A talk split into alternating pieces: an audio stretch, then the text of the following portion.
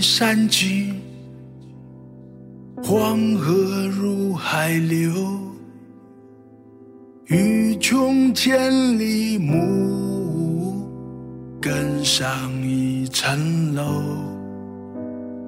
前不见故人，后不见来者。念天地之悠悠，独怆然偶啼下。前不见故人，后不见来者。念天地之悠悠，独怆然偶啼下。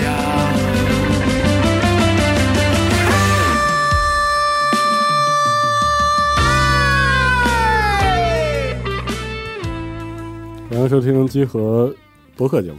我是四少。啊啊，怎么这么简这单是一个吗？这加期州 story 节目，我是嗯是吧？四少算算算算 story 吧。对，嗯嗯我们这期再给大家讲讲这个科幻，这嗯，期是是一个读书。特殊节目，对来给大家讲讲这个刘慈欣的另外一个短篇科幻。对，呃，上期我们聊了这个中国太阳。嗯，这期我们聊另外一篇，对啊，我愿将之称为这个刘慈欣的新世纪三部曲。我靠，对这么这么狠的啊！，对，就是中国太阳、乡村教师，还有一个就是这篇地火。嗯地火，哎，，对，这是我心心念念特别想讲一讲的，对，因为从我个人的这个阅读来讲吧，嗯我认为啊，它是就是我的人生之中的短篇小说的之王，没有之一。嗯对，就无论从任何方面来说，它都排在我个人的短篇小说阅读是这的样第一位。嗯我最开始读到《地火》的时候，是在科幻世界的两千年嗯，二月份的，哎对，就是两千年当年第二期的时候，哎然后当时看到的时候就非常震撼。二十多年过去了，我每每重读它都感到非常震撼。 是的，嗯，呃，这种常读常新的这样一个体验，在其他的作品之中是很不常见的，三体》都显得很没意思。嗯，地火这个故事是我读起实话来，对，感觉非常的不一样啊，所以说那个今天两个人嘛，一个对铁我路们，一个铁路子弟，一个煤矿子弟你，看，因为对啊，抚顺是煤矿城市，哎然后这个我家又是电力，啊哎，就是跟这个地火这个故事，我真是， 虽然他讲的是这个西北的，对呃，舞台是发生在西北，对但是就是它里面这个有关这个煤煤煤矿的工作呀、还有这个电力相关的那个苦难啊，他讲的其实不是苦深难，切，他其实就是我我就是那种拼搏那种要我我小的时候，嗯就是两千年前后的时候，我看这个的时候，体验到的是苦难，嗯，但是时代在变，确实现在看的时代在变感受还是不一样，非常的奇妙。它里边用了几个时代的阶段来划分他的父辈，嗯就是小说主人公的父辈，哎，他自己，然后还与有他的新后代新人新们生代对。然后这篇小说发表到今天已经是二十四年了，是的，对。就有点像这个游戏这个小说里的那个周期了，非常的接近非常了，像因为小说里边它是以二十五年嗯，为一个周期是的，来阐述这个事儿，所以说年纪越大，这里边不是倚老卖老的意思，就是年纪越大，读它的时候懂得越多。嗯啊这个小说里边的信息量其实比你想象大很嗯多，包括它的这个科幻创意的这个强度啊，与时代的这样一个特征相关联。就是我们开场这么说呢，总感觉好像这个这个故事时代性很强，使得它很有力量，也不嗯完全是，它还是这个刘慈欣最有代表性的那种点子文学，对，就是那种点子非常非常狠，哦，非常牛逼是的。然后整部小说其实只有两万字，啊啊，简单直接，但是有兴趣的朋友可以都看。都就看是一下如果说那个觉得我俩在这儿絮絮叨叨没意思的话，现在关掉这个节节目马上就看马上去读。啊，半个点儿看完了，估计对，两万字，它只有两万字。对，这两个嗯对，快你，就去看这个东西就好了。但是呢，我们还是要在这儿啰嗦啰嗦，嗯，说说这个小说背后的时代故事，哎，以及它给我们的这样一些认识嗯，啊。啊，来直接开那始，就直接开始。的分裂，继续上路到达新的岁月，带着五月后的分裂，继续上路到达新的世月。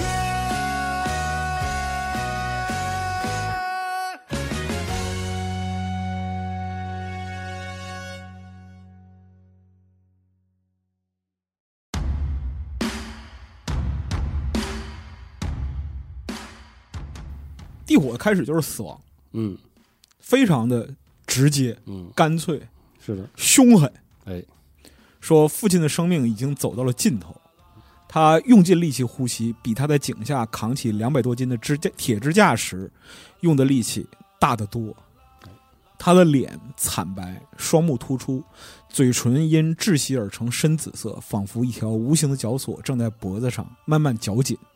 他那辛劳一生的所有淳朴的希望和梦想都已消失。现在，他生命的全部渴望就是多吸进一点点空气，但是父亲的肺就像所有患三期心肺病的矿工的肺一样，成了一块由网状纤维连在一起的黑色的灰块，再也无法把吸进的氧气输送到血液中。组成那个灰块的煤粉是父亲在二十五年中从井下一点点吸入的嗯，这也证明他一生采出的煤有多大的量了。哎，嗯，这是整个的开篇，它就是在描述死亡。嗯，一个这个老矿工的这个死亡，老矿工因为肺病，对嗯这个事儿就是我印象很深，就是说嗯我小时候听到抚顺的工人聊起抚顺作为一个煤都的时候，嗯哼，他们很高兴、很自豪的一件事儿是抚顺的露天矿，你这不是用这是极大的优势，是就是是露天开采煤矿是极大极大的优势，浅表煤矿的好处就是就是那种它开的采嗯危险性，还有这个就是宏观意义职上业的伤害对宏观意义上的成本低，对这里面就包含人命，是的非常明确的。特别是后来，比如说抚顺也有很多矿友下井之后，就是这样的这个惨剧是非常多的，嗯，这个是惨烈非常惨烈、血淋淋的。嗯包括那个那个时候拍那个艾泽拉斯人们去到山西，嗯看到那个传统意义上的深井煤矿的挖掘，嗯哼那个条件是非常非常艰苦的。嗯因为煤矿的挖掘很难完全脱离人工，直到今天也不行，也不行，是这也样。不行，对对。然后尘肺病这块儿，我们稍微说一下，嗯在那个十几年前，就是二零一零年前后，嗯尘肺病曾经是一个职业病的热词。是的，那现有的法定尘肺职业病是有十三种，嗯其中大部分与井下作业有关。是的，对，绝大部分与警察作有关，还有就是其他的一些东西，比如说像那个水泥、嗯陶业、铝业、嗯，电焊这些容易产生吸入性微粒的哎这样一些职业，都可能会诱发尘肺病。对，而且尘肺病是字面意义上的不治之不症治，嗯，啊对，非常严重这个事。就是你如果说得了尘肺病，一个工人如果得了尘肺病，他只有就是病程进一步进展嗯，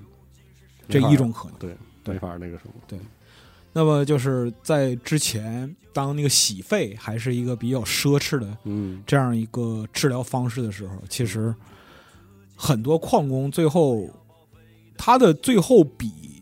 地火里边描述的父亲走到生命尽头的时候更苦、是的，更糟糕。嗯得了就是尘肺病，到了晚期之后，他是没有办法躺着休息的，他唯一能呼吸的方法是跪着。你你要把肺撑起来，就是就像这个小说里边说的，就是他生命的全部渴望就是多吸进一点点空气。是的，你看到一个老矿工的死亡。嗯这个小说主角刘鑫，他跪在病床边，他的父亲气管发出的尖笑声一下一下割着他的心。突然，他感觉到这尖笑声中有些杂音，他意识到这是父亲在说话。他的父亲在发出这种笑叫的时候，嗯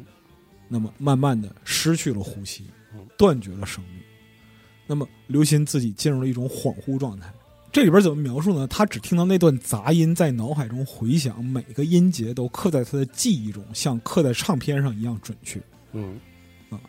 后来的几个月，他一直都处在这种恍惚状态中，那杂音日日夜夜在脑海中折磨着他。最后，他觉得自己也要窒息了，不让他呼吸的就是那段杂音。嗯，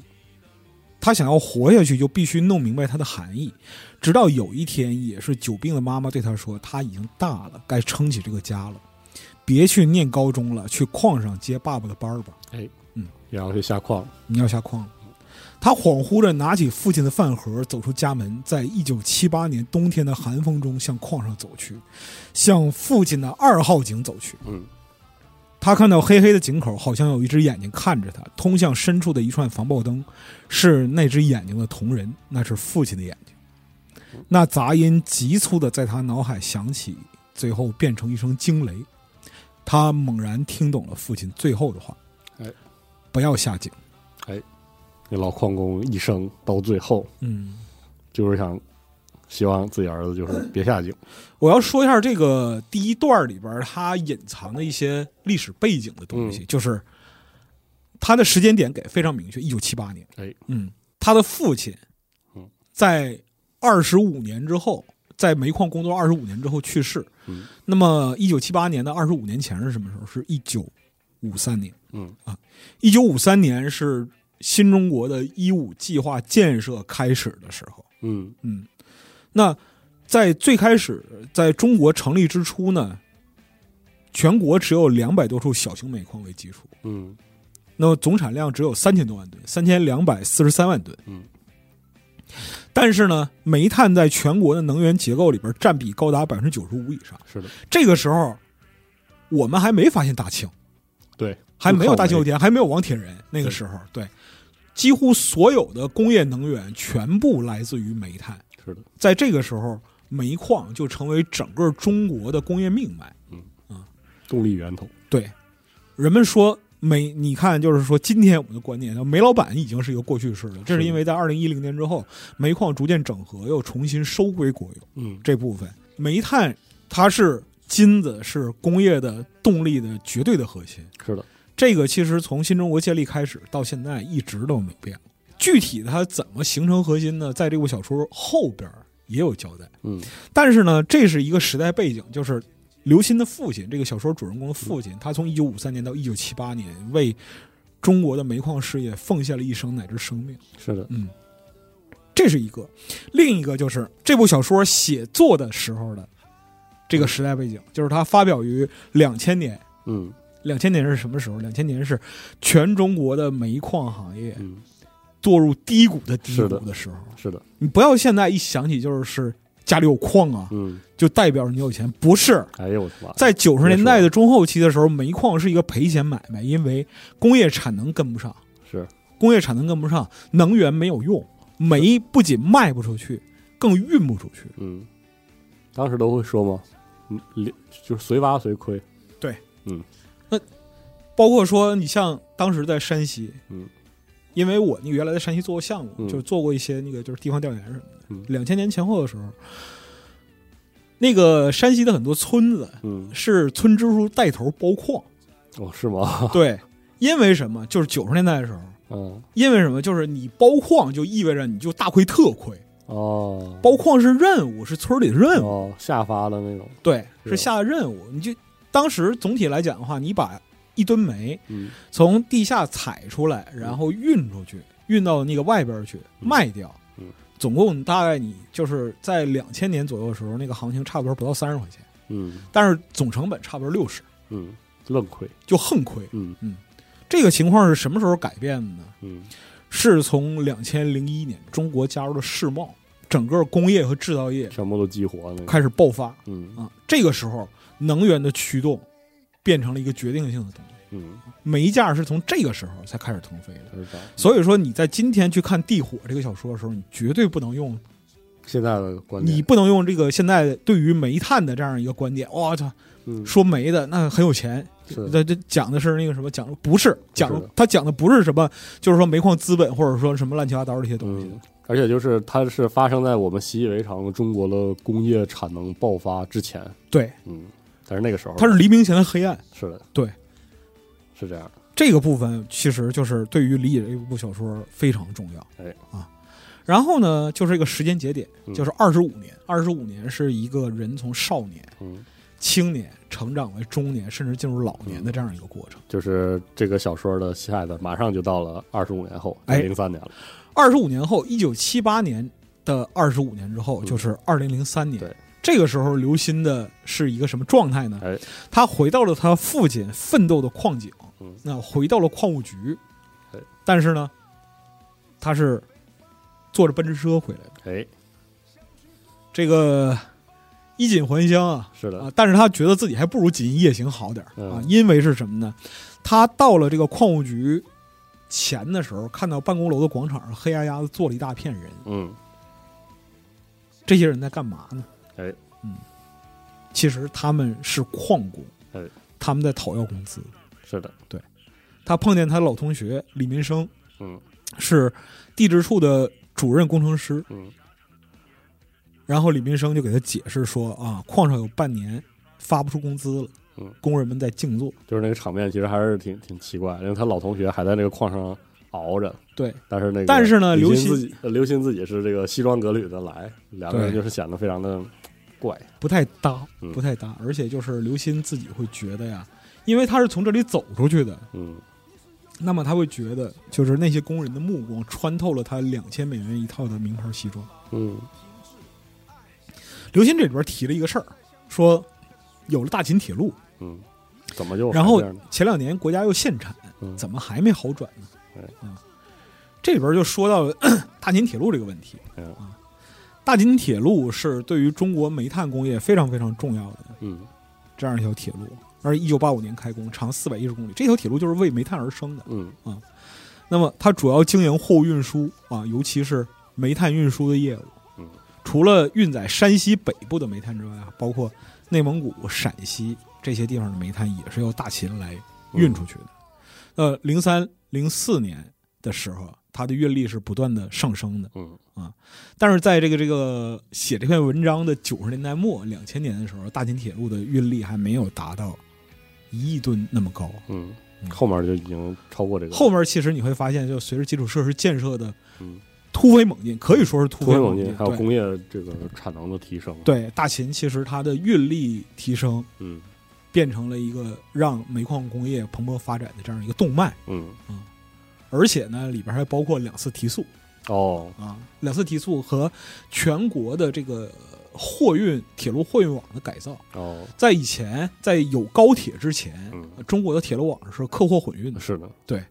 但现在就印象挺是深的，对，但现在高铁有了之后呢，嗯，其实客运线路就分开。这真是的这是中国干铁路的嗯就几十年的梦想，你到两千年的时候差不多五十年吧，哦啊、实现了，就五十年的梦想是能不能那个线路客户 客户分开分哎呀、开呀，是的，对，因为它不仅占用运力，而且很危险，是的还容易出各种各样的调动问题。啊，印象还挺深。我小时候就是就完全能听得出来，那个我家那个小区背后那个铁轨上跑的是什么车，客车是轻的，对，货车重，特特响，那个货车会把路基压的对都对呃对，然后包括那个回去那个小区后面那玩儿，能看到那个跑货的那个铁路，那个货机压了很深，嗯，还有那个还有那个时候小时候坐那个绿皮火车，时不时的那车就会停一下，嗯，又在一个区间给那个货车给让货车让道嗯让一是下的，对这个说到底是运力不足，对，就是运力不足，是阅历不足的关系。但是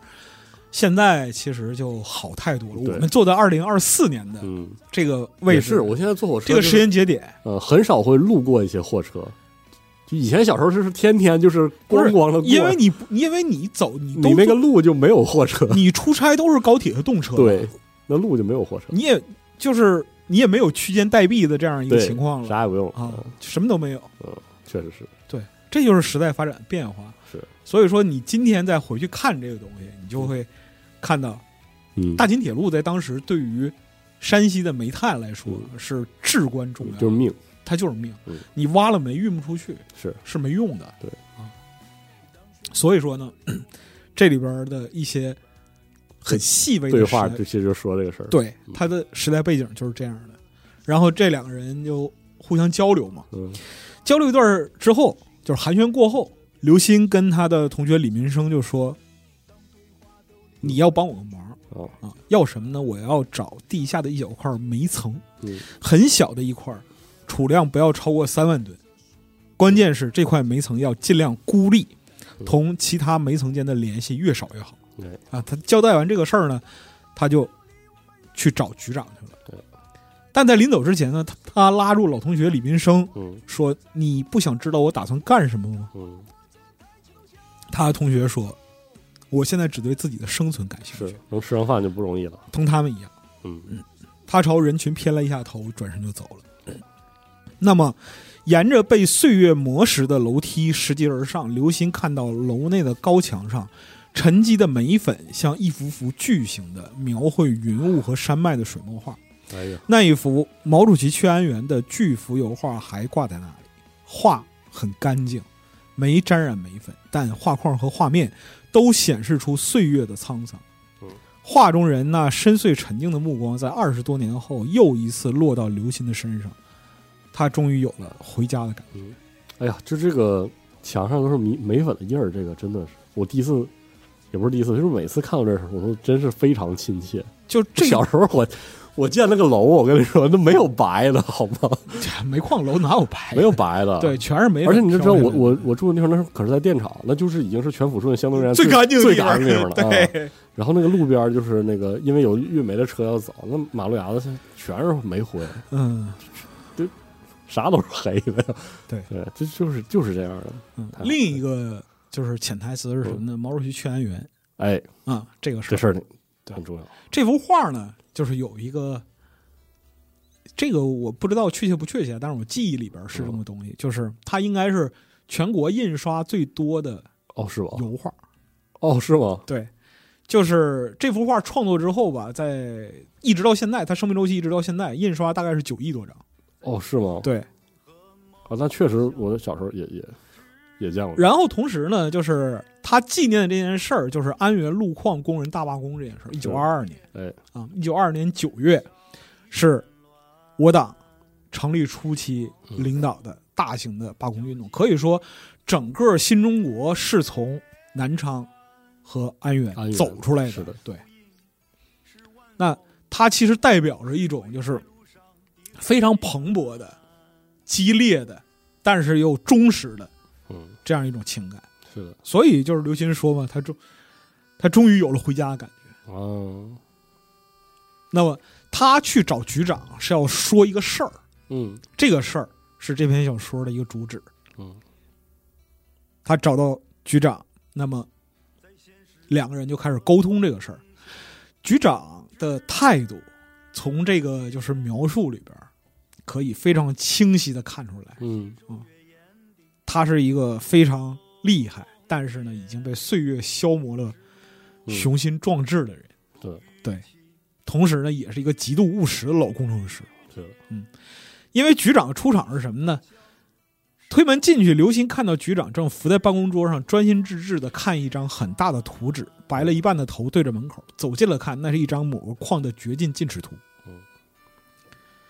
你是部里那个项目的负责人吧？嗯，局长就问嗯。哎啊，他只是抬了下头，很明显没兴趣嗯，他是没兴趣的。看这个图纸，刘鑫回答说：“是的，啊，这是个很长远的项目。”局长说：“那好吧，我们尽力配合吧。但是呢，眼前的情况你也看到了。”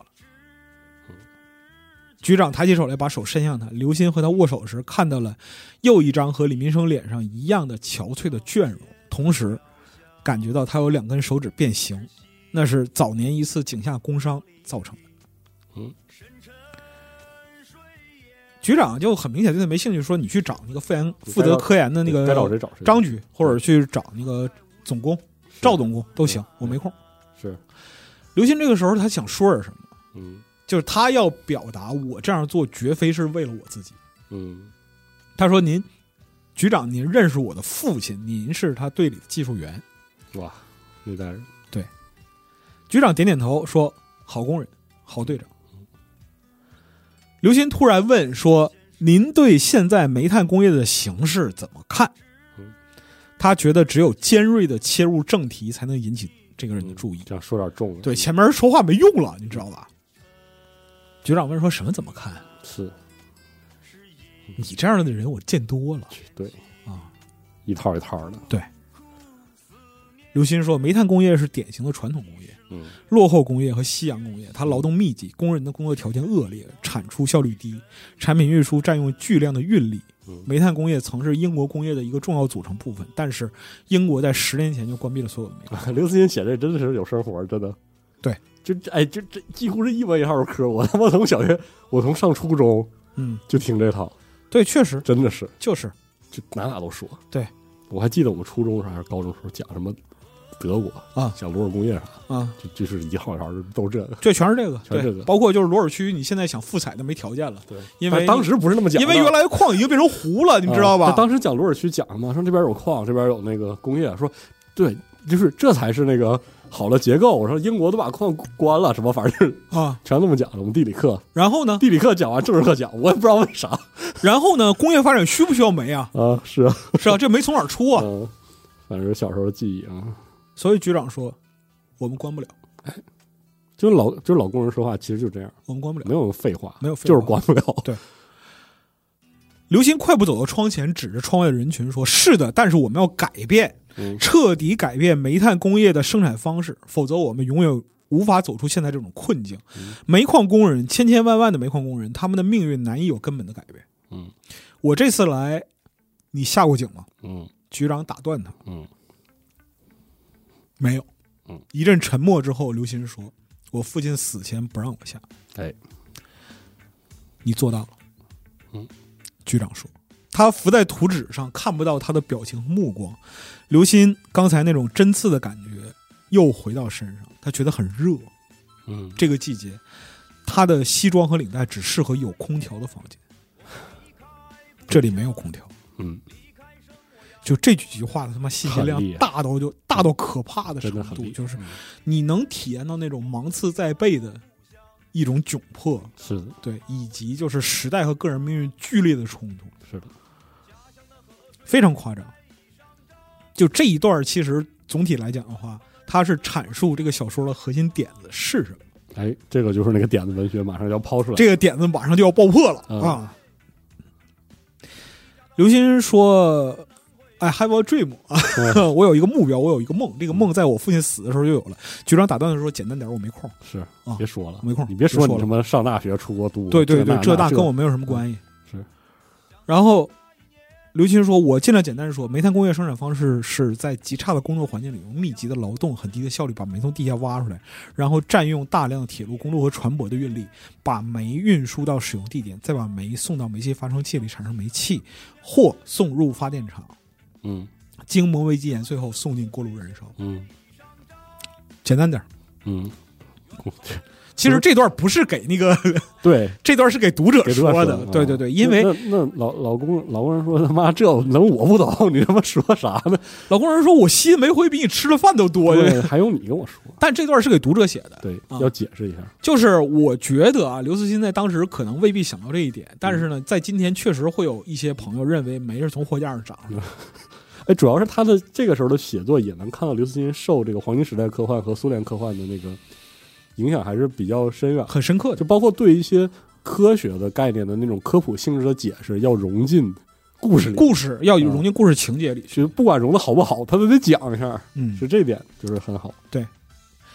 所以刘慈欣在给读者讲完这个事儿之后嗯啊，他就接着说：“说我的想法是把煤矿变成一个巨大的煤气发生器，哎，使煤层中的煤在地下就变为可燃气体，然后呢，用开采石油或天然气的地面钻井的方式开采这些可燃气体，并通过专用管道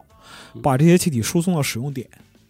用煤量最大的火力发电厂的锅炉也可以燃烧煤气，这样呢，矿井将会消失，煤炭工业将变成一个同现在完全两样的崭新的现代化工业。哎，局长说：“你觉得自己想法很新啊鲜是吧？嗯，就你能耐，就你寻思的，就你是吧能是吧？”嗯局长本身就是矿业学院六十年代高材生，是全国最权威的采煤专家。是的，但是有一个比较大的问题，就是煤呀、它在地下不经开采，直接进行液化或者气化，嗯它有几种途径。嗯主流途径是使用催化剂，哎，但是呢，刘鑫提出的观点是不用催化剂嗯，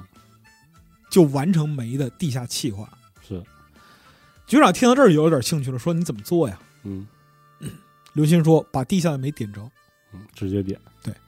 一阵长时间的沉默之后呢，局长直直的看着刘鑫，同时点上一支烟，兴奋的示意他说下去。哎再讲讲啊，哎，但是刘鑫的热度一下跌了下来，他已经看出了局长热情和兴奋的实质。嗯在他这日日夜夜艰难而枯燥的工作中，他终于找到了一个短暂的放松消遣的机会，嗯一个可笑的傻瓜来免费表演了。 是，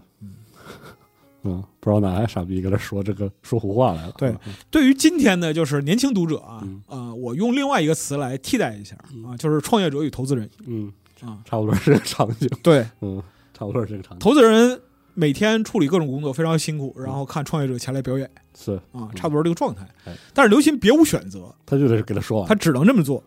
所以他硬着头皮说下去。哎，这就是点子文学里边的点的展开这个部分。对，嗯，开采是通过在地面向煤层的一系列钻孔实现的。嗯钻孔用现有的油田钻机就可实现。这些钻孔有以下用途：一、向煤层中布放大量的传感器；二、点燃地下煤层；三、向煤层中注水或水蒸气；四、向煤层中通入助燃空气；五、导出气化煤哎。接下来就是非常完整的这个内容的阐述，就是就那种工程师的劲儿工就程师上式的这样一个描述，就是嗯我怎么把地下的每一层变成可燃气体，然后怎么把它弄成这些模型是什么样的，嗯，等他就跟等你说了等模型儿等等等嗯等，他真的是在想，他真的是就一想种劲儿等于没有，就是因为这段就是说，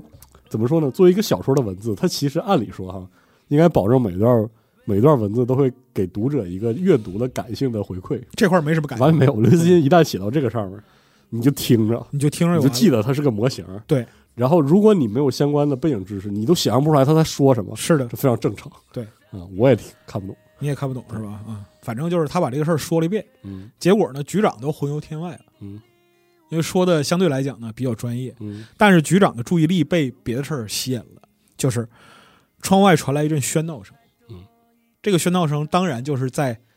矿的楼前静坐的那批工人们嗯闹出来的。嗯但是刘鑫在想另一件事儿，就是他的话在局长的脑海里产生的画面肯定和自己梦想中的不一样。嗯，局长当然清楚点燃地下煤层意味着什么。现在呢，地球上各大洲都有很多燃烧着的煤矿，中国就有几座。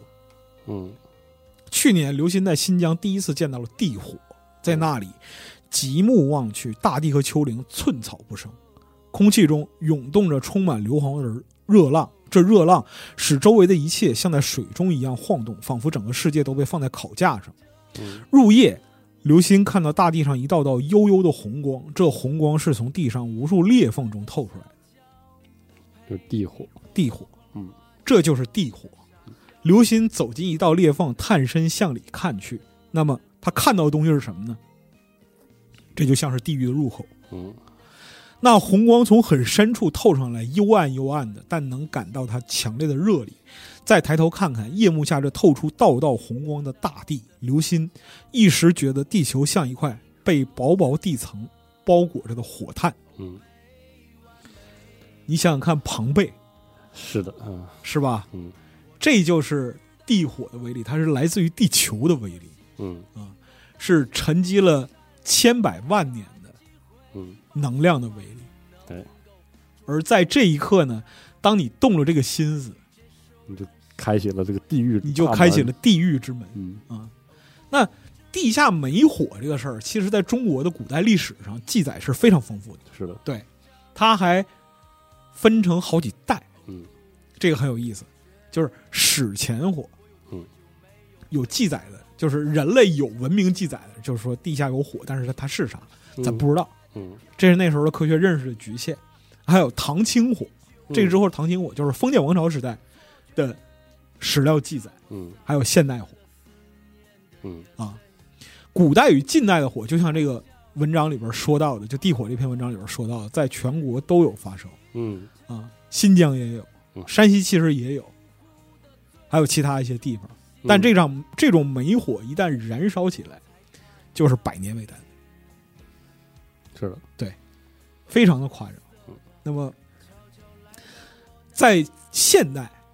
有没有就是煤田自燃的现象呢？嗯，其实也是有有的，尤其是就是说，像你提到抚顺前表煤矿、哎自然是特别非 常的常特见，别对、容易找啊对，因为煤的堆积，嗯然后加上其他一些条件，它压力啊，的压力、嗯温度啊等等等等什么的，它会它就会产生自燃的现象。嗯我小的时候，这边就是插叙啊，嗯，我小时候铁路用煤是非常多的，铁路是要运煤嗯，然后铁路要要大量的是用煤，所以我家附近呢就有就是堆煤的堆煤厂。啊，是的，我们在冬天有一个乐趣，你知道是什么吗？啥啊就是我们爬到那个煤山的顶端，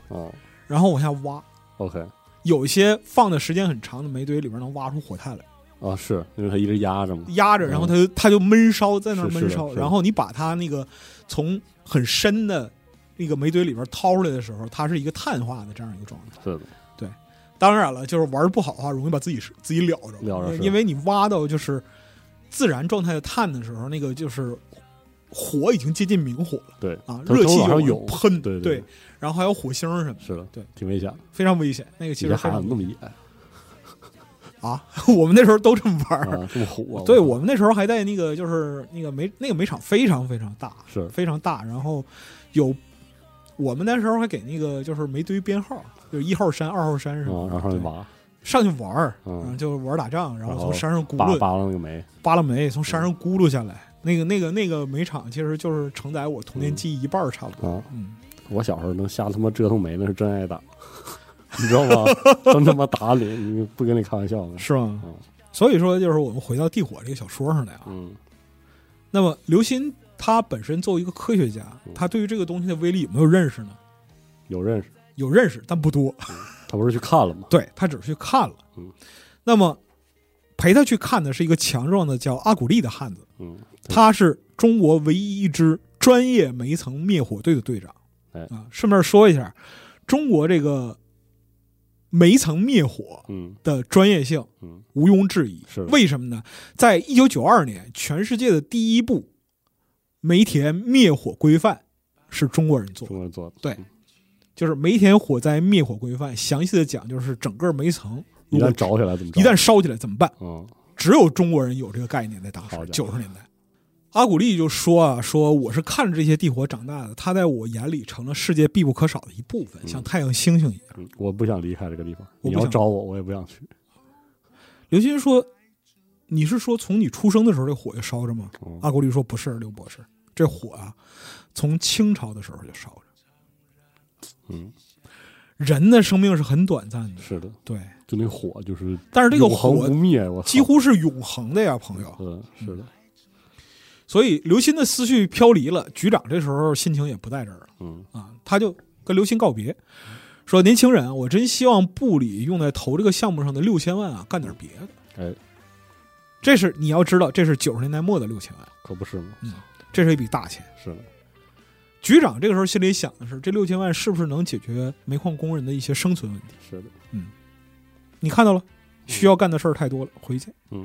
不送啊。不送。嗯，听你说完了，挺高兴的。哎赶紧哪儿凉着你待着去。所以呢， 刘鑫没办法了，被送客了，他也出来了。出来之后呢，他熟悉的那种情况又出现了，就是他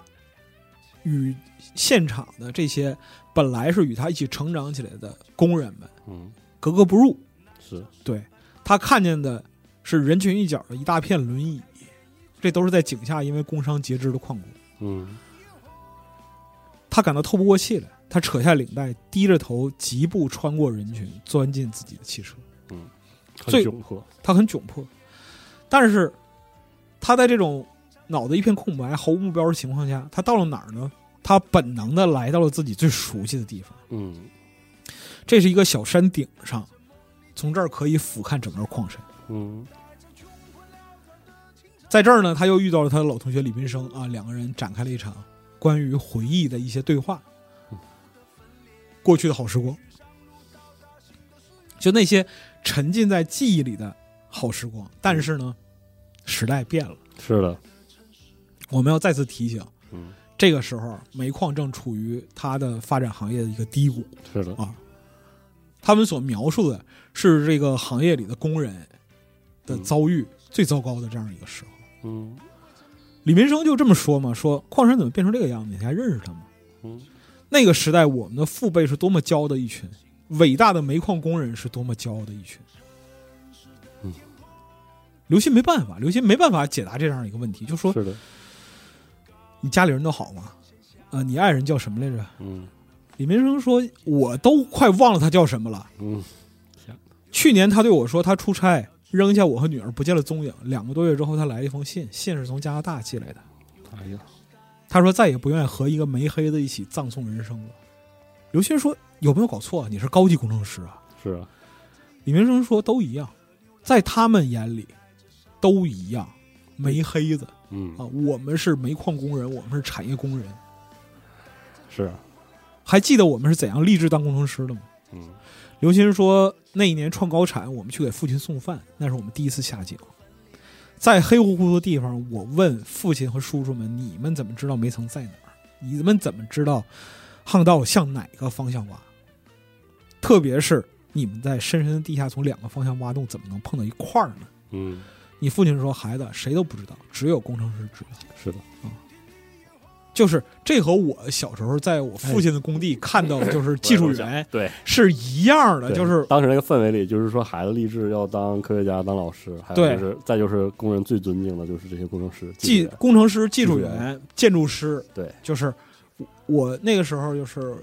我我我我父亲的一个工地上有那些就是工程师，嗯嗯，他们也挺喜欢就逗我玩儿的。嗯，我对他们印象就永远是戴着安全帽，啊对手里边儿就是特别巨大那个蓝图，嗯，拿着图纸，是的然后到处奔走嗯，就是他们也付出很艰苦的劳动，是的，他们也很付出很艰苦的劳动。同时呢嗯，他跟他们也是工人，是一样的，对，但是他们就是真心的获得周围的工人那个尊敬，尊敬。嗯对，是这样的，所以呢，就是刘星和李民生的争论嗯在这儿产生了一个矛盾的激化。嗯，刘星说：“我们实现老师时的愿望，就是我们真的成为工程师了。是的，当然说不上什么辉煌，但总得尽责任做点什么吧，要不岂不是自己背叛自己吗？”嗯李民生说：“你他妈闭嘴吧！嗯，我一直在尽责任，一直在做着什么，我没有离开这座矿。是的，嗯，倒是你成天就生活在梦中，做完大梦是吧？你真的认为你能让煤矿工人从矿井深处走出来，嗯能让这矿山变成气田嗯？就算你那套理论和实验都成功了，又能怎么样？哎，你计算过那玩意儿的成本吗？是的还有，你用什么来铺设几万公里的输气管道？嗯要知道，我们现在连煤的铁路运费都付不起了。哎，是的，刘鑫说：“为什么不从长远看呢？几年、几十年以后？”嗯李民生说：“见鬼去吧！嗯，我们现在连几天之后的日子都没着落呢。对，我说过，你是靠做梦过日子的，从小就是。嗯就爱做梦是吧？对，当然了，在北京六铺炕那栋安静的旧大楼，你这个梦可以随便做，哎我不行，我在现实里。哎六铺炕的旧大楼就是国家煤炭设计院的哎，所在地。我到北京生活之后，我还专门去过，是吧？对好家我去朝圣了一下，伙，啊看了一眼，就就看了一眼，真的是哎。李明生说：“我来是告诉你啊，局长已经安排我们配合你们的实验，嗯工作是工作，我会尽力的。三天之后，我给你实验煤层的位置和详细资料。”嗯，说完，他头也不回的走了。哎，嗯，你可以看到，就是人们的命运在这个激烈的时代被嗯抛到了一个什么样的位置？理想、梦想和对现实的那种理想和梦想。嗯李明生走了，刘鑫看着矿山嗯，陷入了回忆。他呆呆地看着这度过了他童年和少年时代的矿山，他看到了竖井高大的井架，井架顶端巨大的卷扬轮正转动着，把看不见的大冠龙送入深深的井下。冲突，他看着一排排轨道电车从他父亲工作过的井口出入，他看到选煤楼下一列火车正从一长排数不清的煤斗下缓缓开出，他看到了电影院和球场，在那里他度过了最美好的童年时光。他看到矿工澡堂高大的建筑，只有在煤矿才有这样大的澡堂。在那宽大澡池被煤粉染黑的水中，他居然学会了游泳。嗯嗯，哪个路况子弟不是在浴池里学游泳的？这是吧？是的，是的，在这远离大海和大河的地方，他是在那儿学会的游泳。嗯他的目光移向远方，看到了高大的嵌石山，那是上百年来从采出的煤中捡出来的黑石堆成的山，看上去比周围的山都高大。嵌石中的硫磺因雨水而发热，正冒出一阵阵青烟。这儿的一切都被岁月罩上一层煤粉，整个山呈黑灰色，这也是刘鑫童年的颜色。嗯他生命的颜色。哎，他闭着双眼，听着下面矿山发出的声音，时光在这里仿佛停止了流动。对，啊，父辈们的矿山，我的矿山，嗯，那归属还是在这里，就是他如果没有这种归属感的话，他不会去做这样一件事情。是的，他如果就是虽然说李民生骂他是这个靠梦活儿的，嗯但是他的梦始终是系在矿山之上的。嗯嗯，他父亲对他说不要下井，他做到了。但是呢，他的嗯一直理惦记这个井，不，他的理想是让人们都不不下要下井井，是嗯对，这是他的梦想的所在地。但是呢，这就是理想与现实冲突的地方，哎啊，出现很多问题，问题慢慢的就出就就来了，浮现在读者的眼前了。嗯那么他们找到了这样一个独立煤层，但有一个问题是，这个勘探啊来的太粗糙，嗯而且呢过于急迫了，有相当的危险性。而这种危险性呢，在没有认识的时候是展现不出来的。是的，就像我们经常说的，人们无法想象自己没有经历过的事情。嗯刘鑫没有经历过，但是我们前面提到的这个救火队长阿古丽，哎，他经历过。从小到大见着的，嗯，阿古丽强烈要求就是李民生和刘鑫重新搞这个方案，嗯，重新勘探理由就是太危险。是的，刘鑫说：“我没时间又没钱。”对，阿古丽说：“你向部里请示一下吧。”嗯，刘鑫说：“部里，嗯，煤炭工业部那部里早有一帮人想砍掉这个项目了，嗯他们也需要这个项目的结果来证明一些东西。看到这个项目巨大的压力，对外部的、内部的，就是所以刘鑫说：‘说直觉告诉我不会有太大问题的，就当我们冒个小险吧。必须得咬牙上，有没有困难？当然有困难了，嗯但是你必须得干。’嗯，已经逼到这个份儿上了，对，所以可以看到，就是说刘鑫的这个身边人不理解他，然后这嗯个项目本身呢，推进起来非常非常难，所以他只能是向前走，嗯别回头。是，阿武力就急了，嗯说：“直觉冒险，嗯把这两个东西用到这件事儿上。嗯刘博士，你知道这是在什么上面动火吗？是，你把这个是门小险吗是啊，？”刘鑫说：“我已经决定了。我就要做，”他断然的把手一劈，独自向前走去。阿古丽对李民生质问道：“说李工，你怎么不制止这个疯子？嗯，我们可是达成过一致还看法。说好了，”李民生冷冷的说：“我只做自己该做的。”嗯于是呢，一切按部就班的这样一个进行，那嗯么又进入了刘慈欣最喜欢的这啊样一个描述状态写。的极其的细，就他哎们到那个山谷，那个山谷的下面就是刘鑫那个找到了那个独相对独立的独立煤煤层的这样一块儿，层哎啊，，然后就是打打井，然后这个放这个啊注水泥浆在地层这个注水为幕啊凝固然后把传传感器，然后把啊这个这个煤都围好了，然后把这个所谓的这个地耗子、地老鼠把那个传传感器放下去，嗯，他是真的想用文字通过科学的描述告诉你现场是一个什么样的对情景。写的极其的细，行，我就是从我的角度来讲的话，我认为这些东西都是视觉化的典范，你知道是的吧，就非常非常的美妙。嗯，你再就是真的见识过就是煤矿工业的这样一种哎状态的时候，你会知道它非常美妙。是的，但是就前面的所有的叙述，其实是为了铺陈刘鑫去做这件事儿。嗯嗯，那么万事俱备，阿古丽对刘鑫说：“你最好再考虑一下，你再想想，你再想想你在干嘛。刘博士，你别把地下的魔鬼放出来。”刘鑫说：“你觉得我们现在还能放弃吗嗯？”嗯，箭在弦上，不得不发。是的，刘鑫走到点火电极的开关前，把手指放在红色按钮上时，他停了一下，闭起了双眼，像在祈祷。他嘴动了动，嗯只有离他最近的李民生听清了他说的了两个字嗯。 “爸爸就是念这个，”。红色按钮按下了，没有任何声音和闪光。山谷还是原来的山谷，但是在地下深处，在上万伏的电压下，点火电极在煤层中迸发出雪亮的高温电弧。投影屏幕上放置点火电极的位置出现了一个小红点儿，红点儿很快扩大，像滴在宣纸上的一滴红墨水。那么一个小时之后啊嗯，这个就是地下的煤气生成条件已经完成了。嗯，那要验证这个事儿，气已经在下面了，他们走到了外边的一个喷口，专门留着这个把这个气导出来的那个对口，人们为刘鑫让开一条路，他走上了喷口下的小平台。平台上已经有两个工人，其中一个看到刘鑫到来，便开始旋动喷口的开关轮；另一位呢，用打火机点燃了一个火把，把它递给刘鑫。随着开关轮的旋转，喷口中响起了一阵气流的嘶鸣声，这嘶鸣声急剧的增大，像一个喉咙嘶哑的巨人在山谷中怒吼。在四周三百张紧张期待的脸，在火把的光亮中时隐时现。嗯刘鑫又闭上眼睛，再次默念了那两个字：“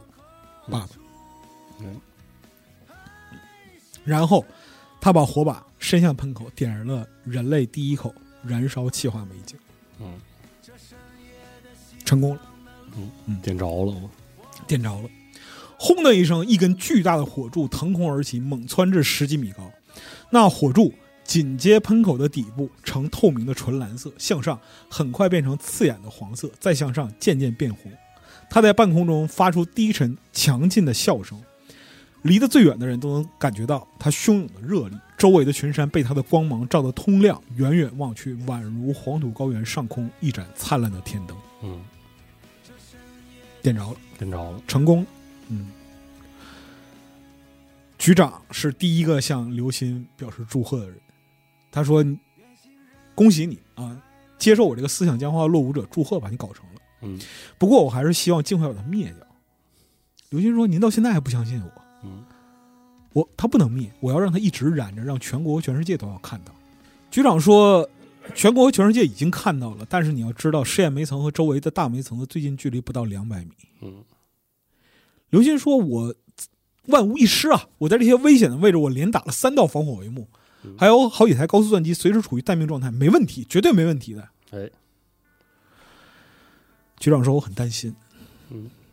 这局长是懂的，任何一项新技术，不管看上去多成功，都有潜在的危险。嗯在几十年中，各种危险我见过不少，这可能是我思想僵化的原因吧。我真的很担心。嗯不过我还是谢谢你，你让我看到了煤炭工业的希望。嗯你父亲会很高兴的。哎然后呢，这个事儿成了。”是的，在整部小说的结构里边儿，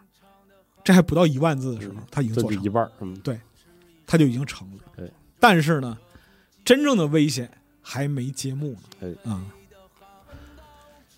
然后就当高他兴高兴了几天啊，当他去接受这个采访的时候，嗯就当他向国内外去那个公布这个最新技术成果的时候，另一边儿梅层灭火队长阿古丽嗯已经快疯了。嗯然后阿古丽就说：“我看到这个东西，我睡不着。哎”刘鑫说：“为什么呀？”阿古丽说：“我一合眼就做噩梦，看着大路上大地上到处喷着这样的火柱子，像一个火的森林。嗯”刘鑫说：“你，你这个属于说是你的成长环境对你造成太大影响了，嗯这是童年阴影，嗯你知道吗？你在地火上面长大，你对它形成了一种根深蒂固的恐惧感。”是，阿古丽说：“刘博士啊，嗯，我很敬重你，这也是我跟你干的原因。嗯还但是服呢你的，嗯但是你总是高估自己，对于地火你还只是个孩子。这个这个事儿是这个第三天，就是这个对话，嗯，就是这个项目成了，这全国全世界都关注，说哇，完成了这个实验哎成了。然后这个记者啊，蜂拥而至是的，啊，然后呢，高兴了，高兴到第三天，嗯阿古丽已经焦虑了三天。你快崩了。其实这个事是儿的，对，这个就正是眼见他宴宾客的时候。对，嗯，前边的就是所有的童年记忆啊，然后就个人理想啊，然后技术方都面都的实现现了，是眼见他起高楼，嗯这一段是眼见他宴宾客。嗯，啊，接下来就在这个高潮之后，你会看到整个剧情急转直下。哎，那么灾难是在第五天降临，嗯阿古丽一早就把刘鑫给推醒了，嗯拿出了一张卫星发回的红外假彩色温度遥感照片。嗯，这个遥感照片是地表温度的这样一个反馈。那么，阿古丽抓着刘鑫嗯，跑到山谷北面的一座山上去。刘鑫很迷惑，首先这是最安全的方向。嗯，在这个方向上，实验煤层离大煤层有上千米。其次呢，离得太远了。是，爬上山顶，一看阿古丽指的那样一个位置，他就开始笑。嗯这太远了，神经过敏是吧？嗯但是呢，当他顺着阿古丽手指的方向看了一会儿之后，他发现草地有些异样，在草地上出现了一个圆儿，哎，圆里的绿色比周围略深一些，不仔细看根本无法察觉嗯。他们跑到那儿之后呢，这个园里的草和园外的比较，发现这些草已经蔫软，并且倒伏在地，像被热水泼过一样。刘鑫把手摁在草地上，明显的感觉到来自地下的热力，在园区域的中心有一缕蒸汽在刚刚出现的阳光中缓缓升起。嗯，大煤层着火了，底下烧起来，烧起来了。嗯那么，问题嗯是怎么产生的呢？是呢，在燃烧大煤层和实验煤层之间的一千米土壤与岩石带完好无损，对啊隔着上千米的隔离带是怎么烧起来的呢？是的，是因为在实验煤层孤立的这一块煤层里边，伸出了八条狭窄的煤带，它的最窄处只有半米，很难察觉是。其中五条呢被事先打好的这个泥浆防火帷幕隔断了，但有三条呈向下走向，爬到了帷幕的底部。这三条中的两条中间断了，但是有一条一直通向一千米外的大煤层。这些煤带实际上是被煤填充的地层裂缝，裂缝都与地表相通，为燃烧提供了良好的供氧。嗯于是它变成一颗导火索。嗯，而这三条煤带都没有在李民生提供的地质资料上标明。前面我们已经说了，他们在勘探的时候，阿古丽曾经提出意见，说这个勘探过于仓促了，嗯，我们要再等等。但是呢，刘鑫没有听他的，而李民生有自己的打算。哎，他的打算是什么呢？他说我没有办法，孩子得了尿毒症，要不停的做透析。是，这个工种项目的酬金对我太重要了，所以我没有尽全力阻止你。那么，在九十年代末的时候，尿毒症的透析对于一个家庭来说，因为那个时候就是今天的普惠性医保还没有到现在这个程度，就是是的即使在今天尿毒症的透析对于一个丧失劳动能力的家庭来说的话，嗯其实也是不可承受之重。是的，啊、在那个时候呢，我这么说吧，一个工人干一个月，嗯，应该能支持一次吧，嗯，或者一次半这样子。哎，而透析这个事儿，如果说是对于尿毒症这块儿稍有了解，就是他要一直不停的做，嗯，嗯。所以呢，错已铸成，是的，那么我们即将看到这个灾难的开始，就是《地火》是一部后启示录小说是的啊，嗯就不是启示录启示录小小说启示录小就是说。把这事儿炸了，对就这种一个事儿，那么他们在看着地火的蔓延，这又是一个早晨，矿山和山峰之间的草地已经全部变成了深绿色，而昨天他们看到的那个圆形区域，现在已经成了焦黄色。嗯，蒸汽在山下弥漫，矿山已经看不清楚了。阿古丽对刘鑫说：“我在新疆的煤矿灭火队和大批设备已经乘专机到达太原，很快就到这儿了。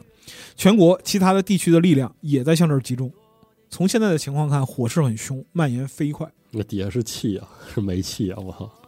就是，哦刘鑫默默地看着阿古丽，好大一会儿才低声问：“还有救吧？”阿古丽轻轻地摇摇头嗯。刘鑫说：“你就告诉我还有多大的希望？如果封堵供氧通道或者注水灭火。”阿古丽又摇摇头说：“我有生以来一直在干那事儿，可是地火还是烧毁了我的家乡。我说过，在地火面前，你只是个孩子，你不知道地火是什么。”在那深深的地下，它比毒蛇更光滑，比幽灵更莫测。它想去哪儿，凡人是拦不住的。这里是地下巨量的优质无烟煤，是魔鬼渴望了上亿年的东西。现在你把魔鬼放出来了，它将拥有无穷的能量和力量。这里的地火将比新疆的大百倍。嗯刘鑫抓住这个维族汉子的双肩，绝望地摇晃着，告诉我还有多大希望，我求求你说真话。嗯，百分之零。就是没有救儿，阿古丽轻轻地说：“刘博士，你此生很难赎清自己的罪了。”嗯，所以呢，人们要对这个末世进行注定无力但一定要去做的挽救，就像《流浪地球》里边用近防炮打陨石一样，哎，是的，这是最悲壮也最令人扼腕的时刻。是的，那么人们想尽想办法去制定灭火方案，嗯同时呢还要顾及到就是社会面的这样一个状态。嗯，因为如果你说产生了一场大灾难的话，那这个城市怎么办？是啊，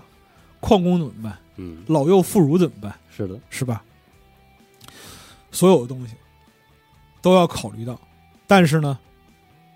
事情的进展往往都不会像我们想象的那么顺利嗯，啊。这里边就描述一些灾难的场景，比如说就是高压蒸汽一开始他们是冲想毁要了钻机啊最，快速度的补救，所以说对最后呃当时选择的结果就是说钻一下，钻嗯完之后再往里注，结果就是钻就没钻成，对，钻了一半儿之后就是这个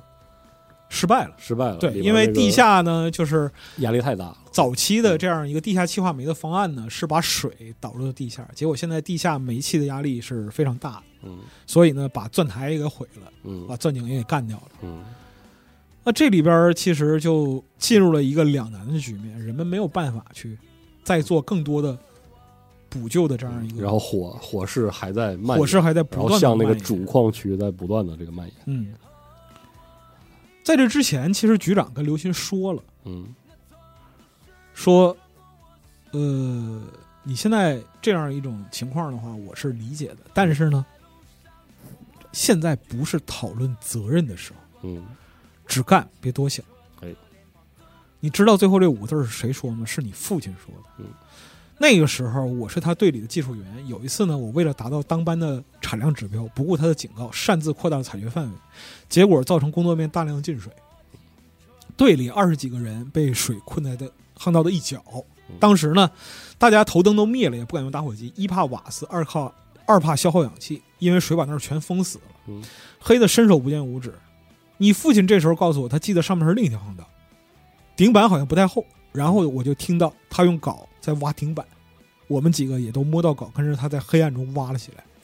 氧气越来越少，开始感到胸闷、头晕，还有黑暗，那是地面上的人见不到的绝对的黑暗。嗯只有镐头撞击顶板的火星在闪动。当时对我来说，活着真是一种折磨。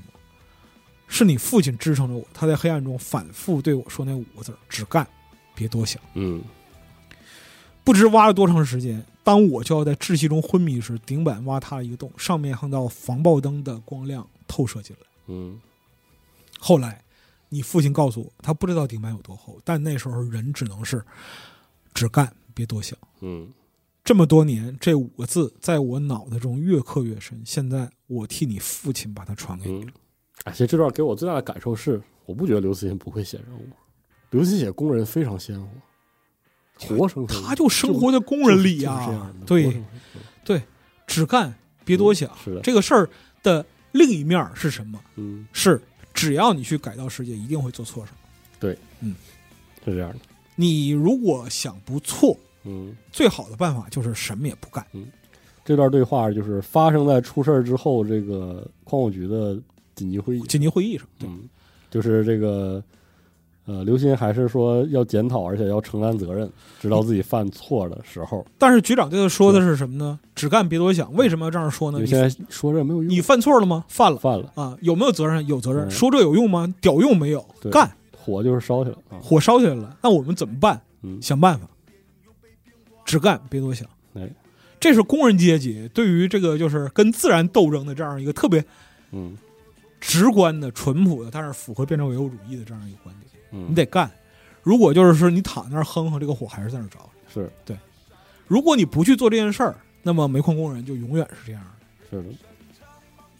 但是呢，我们要想办法去解决我们遇到的一切困难。难道嗯说地下煤层烧起来是困难，煤矿工人在井下的生活就不是困难吗？嗯正是为了改变这样的情况，所以他才要去这样尝试。嗯所以说呢，他要去努力挽救，但是挽救失败了，最后没有什么办法。嗯那么指挥部的全体成员到了距离地火前沿最近的三矿四号井井口前。嗯阿古丽说，火场已经逼近了这个矿的采掘区，如果火头到达采掘区的话，矿井巷道将成为地火强有力的供氧通道。嗯那时候地火火势将猛增许多倍，情况就是这样。嗯局长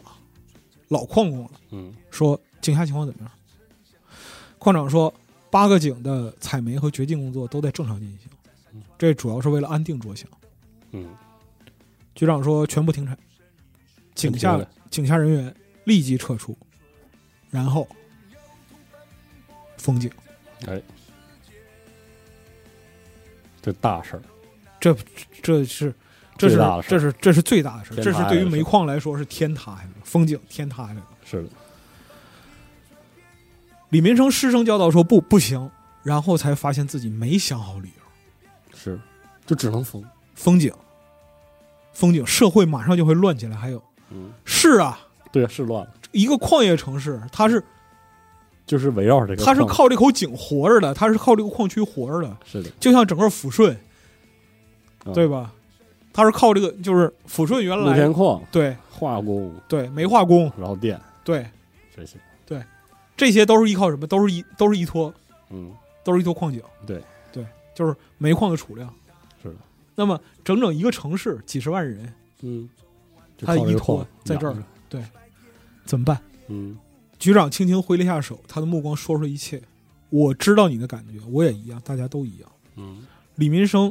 抱头蹲在地上，他的双肩在颤抖，但哭不出声来。嗯矿山的领导者和工程师们面对井口默默地站着，宽阔的井口像一只巨大的眼睛看着他们，就像二十多年前看着童年的刘鑫一样对。他们在为这座百年老矿致哀。嗯嗯，为什么说是百年老矿呢？接下来你就会知道它为什么是百年老矿。嗯那么开始组织爆破队了，嗯要封井了，要去执行这件事儿了。但是矿工们不干了，因为当时没法用工兵来来这个，他他就只能用矿上的爆破队，然后矿工就知道了他们要炸这个井，要封这个矿。炸井封矿这个事儿是一个极大的事儿。是的，刘鑫和李民生刚从一辆车的驾驶室里跳下来，就看到刚任命的爆破队队长，一个长着络腮胡的壮汉，手里拿着一卷图纸迎面走来。嗯李工，这是让我们干什么？嗯队长问，同时展开图纸。李民生指点了图纸，手微微发抖，说：“三条爆破带，每条长三十五米，具体位置在下面那张图上。嗯爆孔分就说了很细，对就是干活的人对，干活下人达的非常清晰的爆孔要幺五零七五，装药量是每米二十八公斤，每米十四公斤，嗯爆孔密度嗯。队长说：“我问你要我们干什么哎这就回答不了。？”队长转身冲着人群高喊说：“弟兄们，他们要炸大航，他们要炸那个主，他们要炸主巷道。哎，”矿工人群中一阵骚动，就炸了接着如同一堵墙一样围逼上来嗯嗯。武警士兵组成半圆形，阻止人群靠近卡车，但是在势不可挡的黑色人海的挤压下，警戒线弯曲变形，很快就要被冲破了。嗯这一切都是在阴沉的无声中发生，只听见脚步的摩擦声和拉枪栓的声响。就非常紧张了。这就是那边的地火在燃烧，嗯，然后这边人，这边人群啊人心的也冲崩突了到达了就是一个极限的这样一个状态。嗯我得说，就是这块儿应该也是刘鑫自己亲眼见过嗯的，我要不然他不会写出这种无声的冲突的这样一种，哎嗯因为他就是这样，因为他他真的见过，就是在九十年代末工人大下岗的时候，这种场景在全国可以说是非常多，非常多啊嗯，其实非常多，就是包括我在我家那边，我都见过这样的场景。嗨，我那个时候每周坐坐公交去市里补习的时候，啊，嗯，有的很后来，都上大学了，还是来北京了，我才意识到那个不是那个， 就是照照理说不应该每每次路过的地方都都是那样的，嗯，对，但但当是时就是就是非常多，所以呢，在这个时候，你会看到，就是产业工人对于自己行业的那种忠诚和当他们嗯离开这些的时候的，就被迫被时代抛离他们所熟悉的、所忠实的这样一个行业的时候的悲痛。是的，一个老矿工高喊说：“我十五岁就在这口井干了，你们要毁了他。嗯”一个老矿工，他脸上刀刻般的皱纹在厚厚的煤灰下也很清晰。嗯，人群说：“炸了井，往后的日子怎么过？你们为什么要炸井？”是啊，因为他们不知道嘛，接下来，其实局长说的这些话，他是就整部这部小说吧，可以说嗯是整部小说的这样一个精华。嗯局长冷静的等待着，人群在愤怒的声浪中又骚动起来，在即将再次失去控制时，他才开始说话。嗯，他说：“大家往那儿看。”他向井口旁边的一个小山丘指去，他的声音不高，但是却是愤怒的声浪，立刻安静下来。所有的人都朝着他指了的方向看去。那座山丘顶上立着一棵黑色的煤柱子，有两米多高，粗细不一，有一圈儿落满了煤尘的石栏杆嗯圈着那根煤柱。大家都管那个东西叫老炭柱，但是你知道吗？他们立起来的时候，并不是一根柱子，而是一块四四方方的大煤块。嗯那是一百多年前清朝的张之洞总督在建矿典礼的时候立起的。所以呢，你会知道这个煤矿就是一八九零年的萍乡煤矿，嗯，中国最早最早的的那个没，煤矿，嗯近代煤矿。那么，在一九二二年，它叫安岳。嗯这里就就是是毛主席去安源的那个安源。那个安源，那么，它见证了就是中国近现代工业的开端，嗯，包括这个就是兵工、冶铁哎，这些东西都与这个煤矿息息相嗯关。可以说，没有这个工业，就没有这个煤矿，就没有中国的近现代工业。是的，嗯，所以地火的这个舞台选在这里，就是非常的就这个时候，它才爆发出来，你知道嗯是的吧？然后呢，局长说，这个老探柱他是让百多年的风雨拾成一根柱子了哎。说这一百多年，我们这个矿山经历了多少大灾大难，谁还能记得清呢？这个时间不短啊，同志们，四五辈人啊，这么长时间，我们总该记下些什么，总该学会些什么。如果实在什么也记不下，什么也学不会，总该记下和学会一样东西，那就是嗯天塌不下来。那么人群在空气中凝固了，似乎连呼吸都已停止。局长说：“中国的产业工人，中国的无产阶级，没有比我们的历史更长了。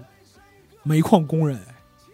没有比我们经历的风雨和灾难更多了。煤矿工人的天塌了吗？没有。嗯我们这么多人现在能站在这儿看那个老探柱，就是证明我们的天塌不了，过去塌不了，将来也塌不了。哎，说到难啊，有什么稀罕啊，同志们？我们煤矿工人什么时候容易过？是的，从老祖宗辈算起，我们什么时候有过容易日子？你们再扳着指头算算，中国的、世界的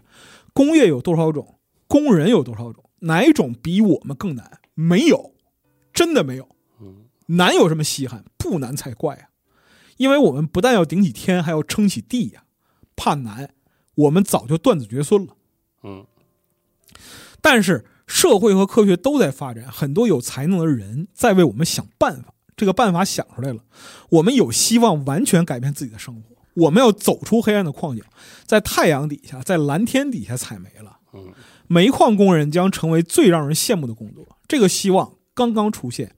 不信的话就去看看南山沟那几根冲天的大火柱。但正是这个努力引发了一场灾难。关于这个，我们会对大家有个详细的交代。现在大家只需明白，这可能是煤矿工人的最后一难了。嗯，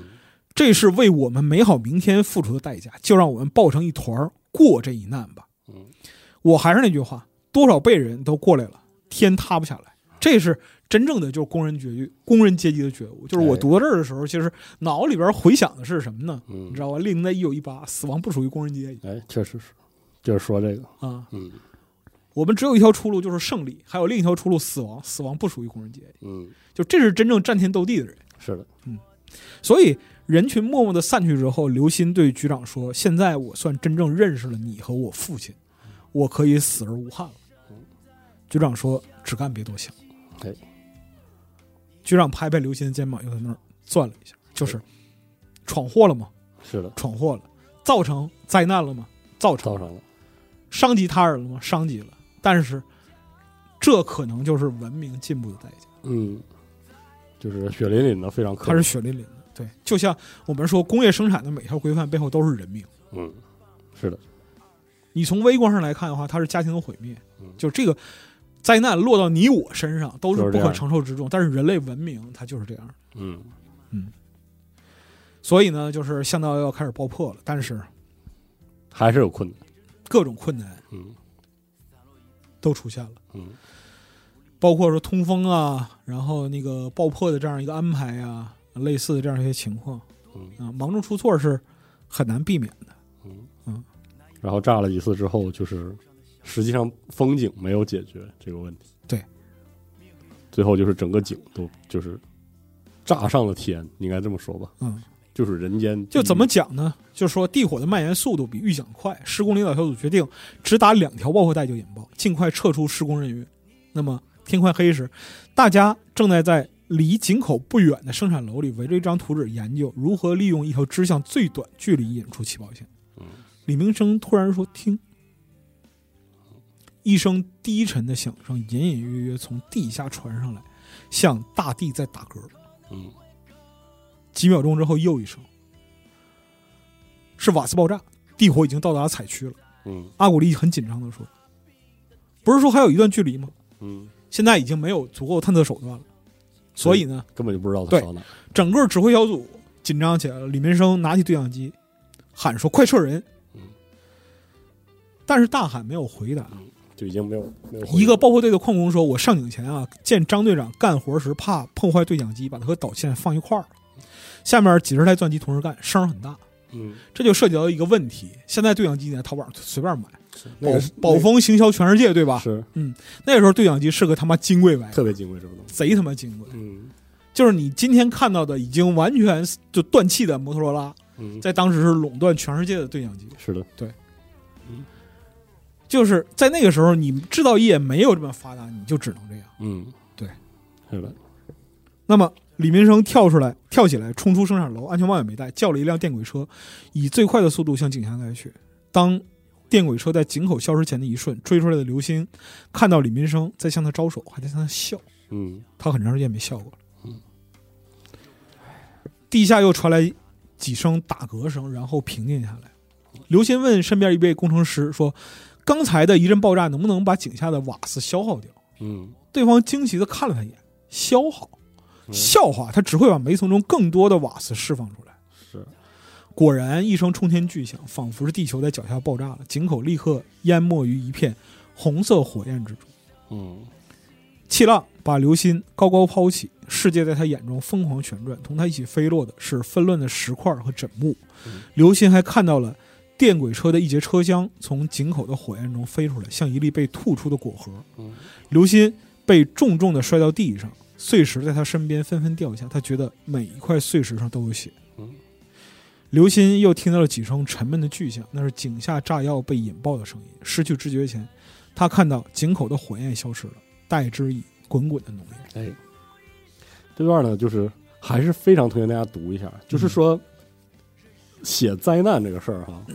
刘慈欣写的是相当在行的，因为他想得特别清楚，然后还有一点是什么呢？我认为啊，嗯我跟你讲，我认为，因为我原来在那个我之前在节目里边说过，好像啊就是我在那个右玉县那边嗯嗯做项目的时候，我我毕生只下过一次井。嗯，对，去过一次，去过一次，只嗯下过一次井。首先呢，那个井在当时二零一零年的时候，它的现代化程度已经相当高了，嗯就是它在当时用于安全生产的投资是三亿，嗯就各种设备的完善，包括井下条件什么乱七八糟的，嗯它在当时的矿里非常先进。就是那样，我下去之后，在吊笼里边下去之后，嗯我他妈一分钟都不想待。嗯，啊吓傻了都，对嗯这是这是第一，第二，在项目做调研的时候，我看那个安全生产纪录片儿，嗯，好家伙，那个我也记我也看过，对，看那个就是煤矿安全生产纪录片儿，嗯就是井下瓦斯爆炸那个状态。嗯。那就我 那我只能说，那对很难描述，那很难描述，这个东西没法用语言来描述。嗯，是对，就是刘慈欣写的这个灾难，嗯，就是一个微小的人在面对自然的伟力的时候嗯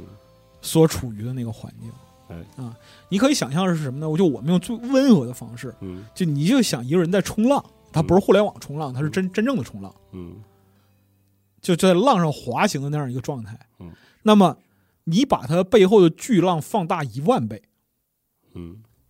就是那样的，嗯大概是井下瓦斯爆炸的时候那样一个状态。嗯，就是你严肃的说，是瞬间的，就是当事人啊，瞬间的尸骨无存，嗯，这样这是种必然。你包括说其他的东西，比如说像那个呃工作面儿渗水啊，嗯然后那个就是瓦斯突出，嗯就是瓦斯突出是这样的，就是你就想象一下，一面墙突然间和另一面墙合在一起，是然后工作面儿渗水不是说那个你们家水龙头漏了，嗯是不到一分钟之内，那个水又淹到。脖子，然后把整个工作就工作面儿全淹没了。他那片子会给你一种感觉，就是那个真实世界能快进，你知道吗？就是断了一下，然后第一是这样的，嗷就一是下那个，就现实世界是能快进；第二，人类很脆弱，是人类非常脆弱嗯；第三，就是我们以这么脆弱的身躯，还在去不断的改造自然、挑战自然是，这本身就很伟大，但是你得惜命。是的，嗯所以就是我强烈推荐人们看一下这一段，包括之后的这样一个启示录场景，描述了这个这个事情其实就是失控了，失控了。真正失控之后一年后，一年之后，嗯刘鑫又走在矿山里嗯，他仿佛行走在地狱中嗯。整个天空都是黑色的烟云，太阳是一个刚刚能看见的暗红色的圆盘。由于尘粒摩擦产生的静电，烟云中不时出现悠悠闪电。每次闪电出现时，地火之上的矿山就在青光中凸现出来。那图景一次次像用烙铁烙在他的脑海中。嗯那所有的一切嗯，烟都失尘呢控就了是从那矿山中一个一个冒出金来属了中冒出来，就像对蛇一样，对然后往上升，嗯然后那烟柱的底下呢是那个火，地火一直在烧，所以整个安源烧起来了。简直了，就是太太厉，写的真是太厉害了，就这段真的是每次看都太厉害了，公路都是烫的，然后沥青都是化的，嗯，你往上走的时候，他就嗯要把你那个鞋底儿撕下来，就是这样，就是然后空气中就是硫磺的味道，嗯，然后那个雪花状的那个沫儿，对，往下落，是烧过的煤尘，对这部分。那么这个强烈推荐就大家去看一下，就是它如果说视觉化的话，它的效果是非常非常惊人的。嗯我当年第一遍读完《帝国》之后，我就觉得，就是我这辈子如果能看到它改成电影，死而无憾。你知道吗对，太厉害，太厉害了。但是这个描写非常的牛逼，非常牛，非常牛逼，尤其是包括说整个矿山区域、矿井这一块儿，哦嗯，大家就不给大家细细着全说一遍，推荐大家看一下原文，对，真的要是看原文，非常厉害，就是带有一种就是极其惨烈的、不加任何修饰的精准的形容，非常厉害。就它就是现实世界，它是现实嗯世写界极。其现实，那刘鑫在这个无意识之中，从法院的庭审的嗯，环境里边走出来，因为因为嗯就地是火的蔓延变成让了一场巨大的，就是说灾难，国家级的灾难。对啊，那么整个城市的秩序都失去了嗯。那刘鑫也没人看管了，他就迷迷糊糊就的走是出审来。他审了一年，到最后就是最后审的时候没人管他，他就迷瞪的就出来了。嗯对，然后他就回到那最后矿嗯他最后走到了矿山，说这儿已经看不到一个人了。刘鑫的脚已经烫进了泡，身上的汗几乎流干了嗯。艰难的呼吸使他到了休克的边缘，他的意识是清楚的。他用生命最后的能量向最后的目标走去。嗯，那个井口喷出的地火的红色光芒在召唤着他，他到了，他笑了。嗯哎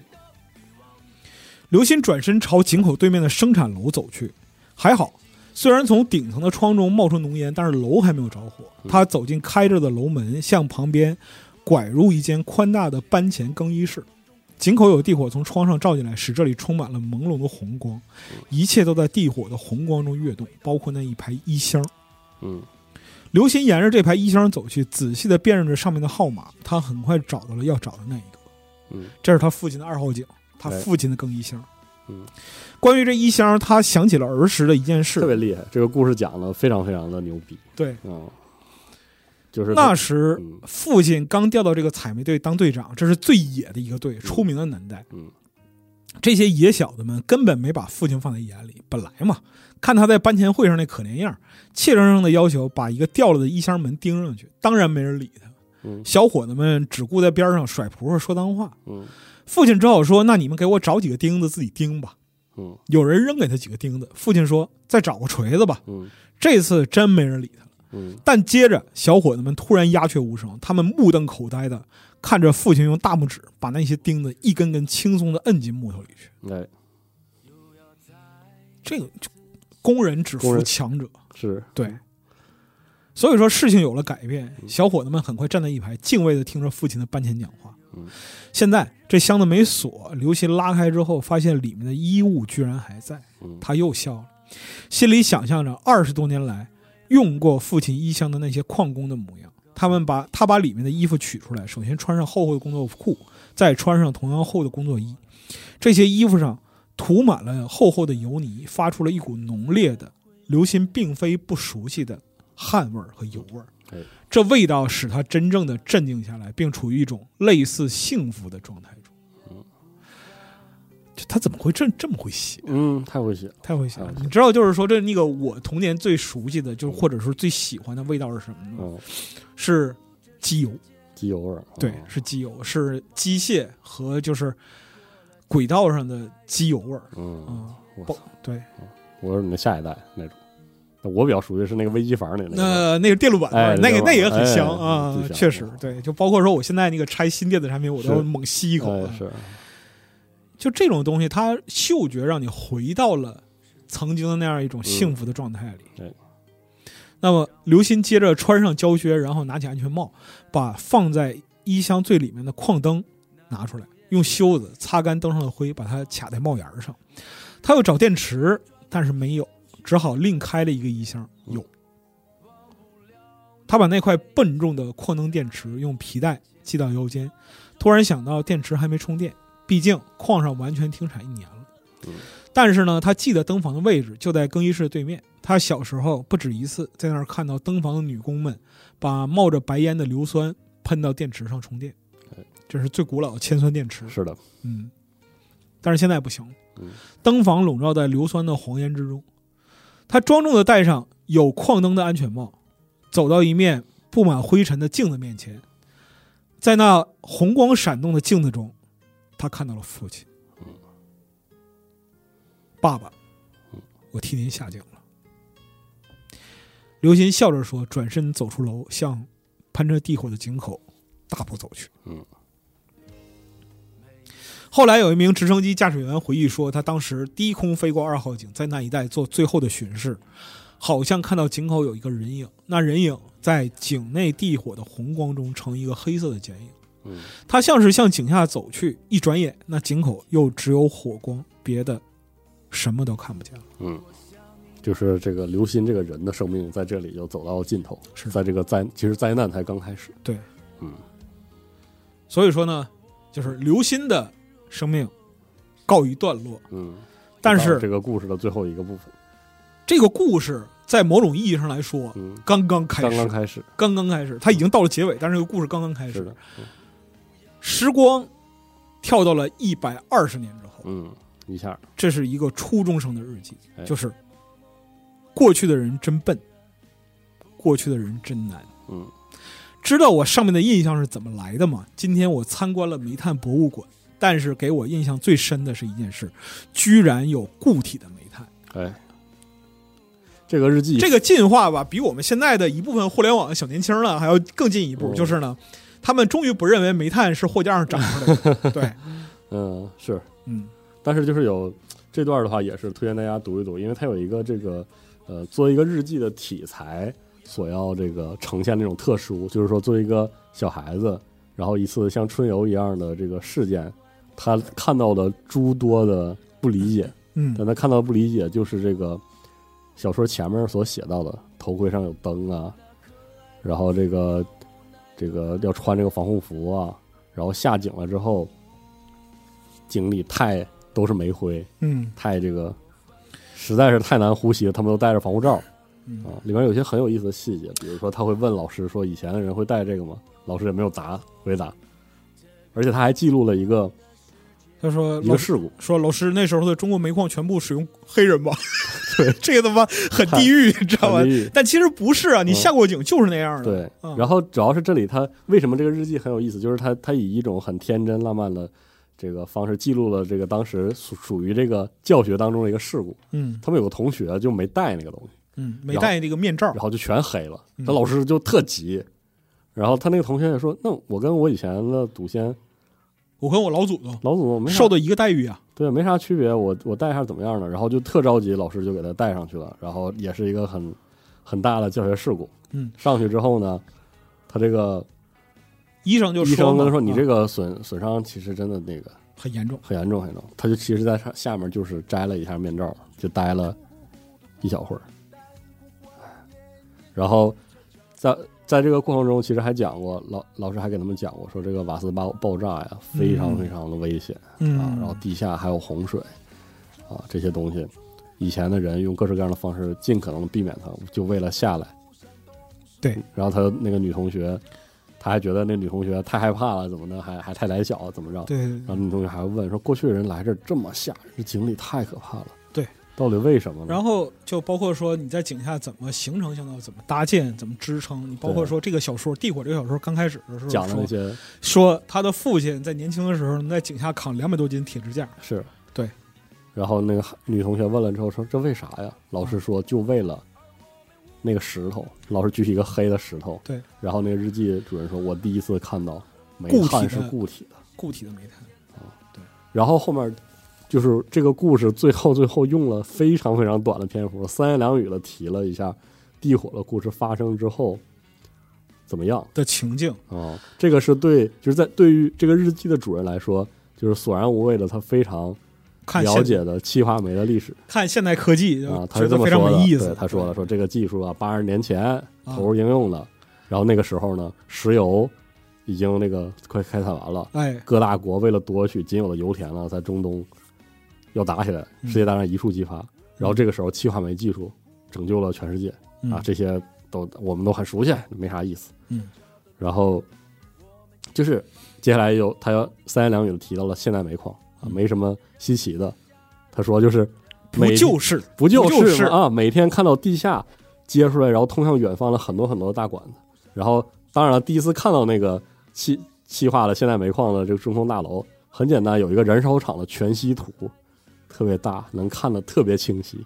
然后说能看到侦测地下燃烧厂，这个时候就是中微子传感器和引力波雷达，然后钻机也是激光了。对于这个孩子来说，他他妈没意思，这也没啥意思这。没什么意思。啊然后老师说说老师在回顾这个他说的他进来的这个煤矿的历史的时候，嗯说一百多年前，这里被失控的地火整个都烧毁了，嗯，火烧了十八年才才灭扑掉灭。对，嗯然后那段时期，这个城市草木生烟，日月无光，嗯，人民流离失所。然后失所呃失火的原因很多，有人说是什么地下武器实验造成的，什么也有说可能是当时恐怖组织，哎，都不记得，但是没有人呢记得，我要提醒你一下，嗯就是嗯、如果说按照这个时间来推进来说啊，嗯，刘鑫的做这个实验是二零二二零零三年，二零零三年，对，二零零四年嗯，这个火烧起来了烧起来啊、，对，刘鑫最后他的生命终止应该是在二零零五，零五年，嗯，对，那么这个火烧十八年才扑灭，也就是说他去年扑灭了，去年复年二零二零嗯二三年二三年的时候复才扑灭，对，嗯，所以呢，就是我当年看到这个就是地火最后结尾的时候，宛如被人迎面打了一拳。哎，那个时候我还年轻，嗯，我才十几岁嗯，还不到二十嗯。但是呢，就是这么多年，每次我回看地火，嗯看到结尾的时候，就是他总是连续的给我来迎面的重拳，嗯，这就是我爱他的一个原因嗯。他说。我们不必留恋所谓过去的好时光，那个时候生活充满艰难、危险和迷茫。我们也不必为今天的时代过分沮丧，因为今天也总有一天会被人们称作是过去的好时光。过去的人真笨，过去的人真难。嗯，然后这故事就结束了，这个故事就嗯，结束了，地火真的是，哇操，那真是，就是你知道吧？这二十多年里，就是从我第一次看到地火，然后一直到现在二十多年里边，我一直在反复的品味这部小说里边能给人带来的东西，就是嗯它的每次都不一样，每次都不一样，嗯真的是哎呀每真次的都是不一真样。的这个故事真的是特别厉害，我跟你讲，就是那个我的，我对于地火的一个就是就就很很很很夸张的一个认识，是在什么时候？在二零一一年。嗯二零一一年的时候，就是中国有一个就是企业叫神华，哦，神华煤田在二零一一年完成了就是煤制天然气的第一座实验性煤田。嗯，煤制天然气，对，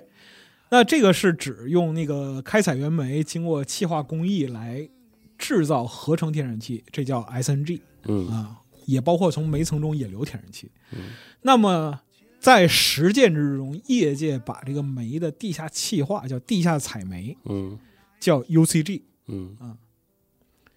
它也是煤制天然气的一个重要来源，而且它的目的就是减少下矿的这样一些工作的劳动。嗯，然后这项技术的在二零一一年嗯，被攻克了。就是就是地火之中刘鑫梦想实现的那样一个技术，嗯，虽然说和现有的这样一个状态嗯它是有区别，不是那个简单粗暴，你下去把那个煤层点着就完事儿了是这样啊、，对，它是一个非常科学、精密和系统化的这样一个工程。哎，然后，但是在本世纪的第二个十年，神华把它实现了，嗯是的，而且迄今呢，就是中国已经是世界上最大的煤制天然气产能国。山东国了，嗯，天哪，二零零九年的时候，在鄂尔多斯嗯奠基了这个最早的煤制天然气二十一立方的这样一个项目。嗯这是就是我原来干房地产的时候，鄂尔多斯扬煤吐气的煤和气的来源。哦，对，是这个事儿，原来鄂尔多斯是那个就是煤矿、稀土矿是很对丰富的，对但是呢，就是说煤制天然气，这个是在二零一零年前后嗯定下来的。然后呢，就是它实际上承担了相当大量的这样一个，就是包括说国际石油价格高涨的时候嗯啊、煤化工承担了就是说中国化工产业半壁江山。嗯它既供应了这个就是能源，然后呢又是这种就是工业原料的来源，哦，这是十十多年之前的事儿。然后呢，嗯包括说是后边儿这十年，嗯我看着就是这个世界在就其他的你说就是发达国家、嗯老牌帝国主义国家，在去工业化的道路上一路狂奔。嗯然后这个时候我就想说，那些真正工人在哪儿呢？看了很多就是纪录片儿，包括是美国的产业工人、嗯，德国的产业工人。是的，道理挺简单的嗯，就是当没人关关注工业的时候，这些产业工人就都离开了，嗯，然后就没了，对，工业就没了。嗯，是这样的，所以呢，就是去工业化是一场加速的这个运动，嗯就是越来越快，越来越快，越来越快，嗯到最后就是你会发现它如同雪崩一般，或者就像井下瓦斯爆炸那样，嗯，就一瞬间就是什么都没有，嗷一下就，对，嗷一下没了。啊嗯而你如果要重建它，你要花费百倍、千倍的这样一些精是力的，或者说是，因为基础设施这个东西摧毁就是摧毁了。嗯剩下就是啥也没有。嗯啊，这非常夸张。但是帝国里边还有一点更重要的就是，嗯你你如果你要去改变世界，你就想办法去改变。嗯，你要抱着天会塌下来，但同时天也塌不下来的觉悟，对去你去做这个事，你会闯大祸，嗯你会闯大祸，那又怎么样呢？对于一个微观的人来说，如果你抱着一个改变世界、去为更多人谋福利的这样一个想法去努力的话，嗯你一定会犯错，嗯这是客观事实，嗯，这是这是雄辩的社会规律，就是你一定会犯错。是的，但是犯错的极限嗯是什么呢嗯？在《地火》这个两万字里边，他给你描述了一个终极的地狱景象，但是人类文明还是在继续的。就是文明文明延续下去，对，文明是会延续的，就是而且呢，你的后代，如果你有后代的话，他甚至都不记得，他会他妈理所应当的认为，就是我出生的时候，人类的所有技术都活该为我服务，嗯你知道吧？嗯就是说我参观现代煤矿没什么稀奇的，没俺劲去儿嗨嗯，就是这管子是吧？嗯中红大楼啊，燃烧全息图，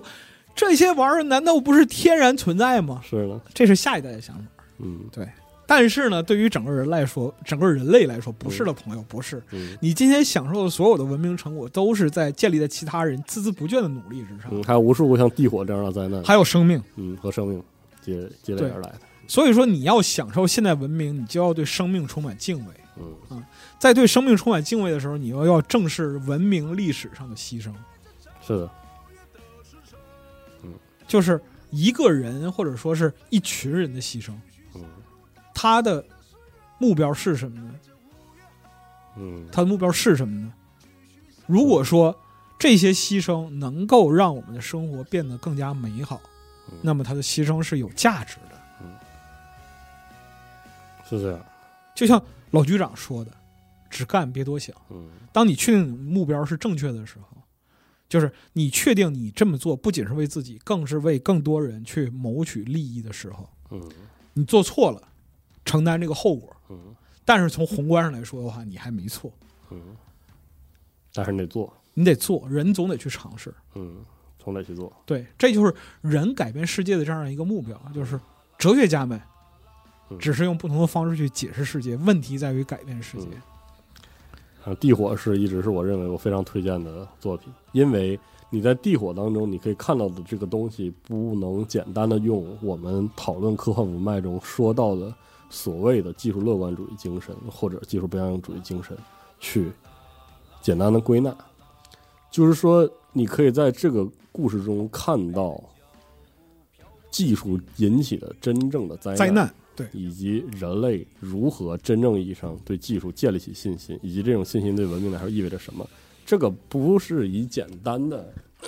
对错是非，嗯来来看衡量的对，对就是说，或者说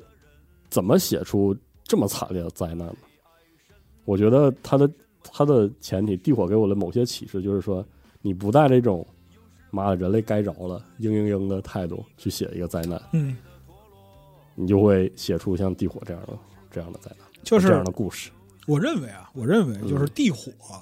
在科幻文脉上嗯是一部真正的历史唯物主义科幻小说。是，就是说他他这个故事讲了，并不是说人类真傻逼，或者人类真牛逼，或者人类就活逼该这样。嗯，者人类是也傻逼，但人类也哎，牛对逼。，嗯，对，就是说不是说技术就是洪水猛兽，工业不是洪水猛兽，工业也不是灵丹妙药，对，工业就是文明发展的一个过程。一个过程，你可以放弃它，但是代价就是嗯，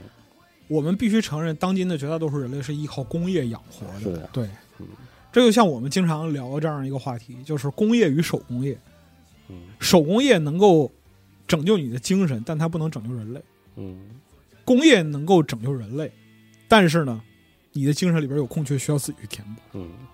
这就是我们与工业相处的 需要面对的事情。嗯，这就是一个看科幻也是与工业相处一个非常好的办法。当然了，啊因为就是那个这个我反复在节目里边说过，就吴岩老师说嘛，嗯，科幻是那个就是生产力强大的国家的特权，是，对，是的，你只有有这个东西，嗯，你才有资格去进行科学幻想对。朋友们就是要狠狠的看科幻，就是要读。尤其是在地火发表到现在二十四年嗯，之后，再看，那你再看地火中的很多预想中的技术，其实已经实现了，有些甚至在十几年前就实现了，就是神华的那个嗯，煤田的这个这个气化煤技术，还有嗯就液化煤技术，而且现在甚至已经发，我为了准备这个节目，我其实看了不少，就是神华勘探论文，嗯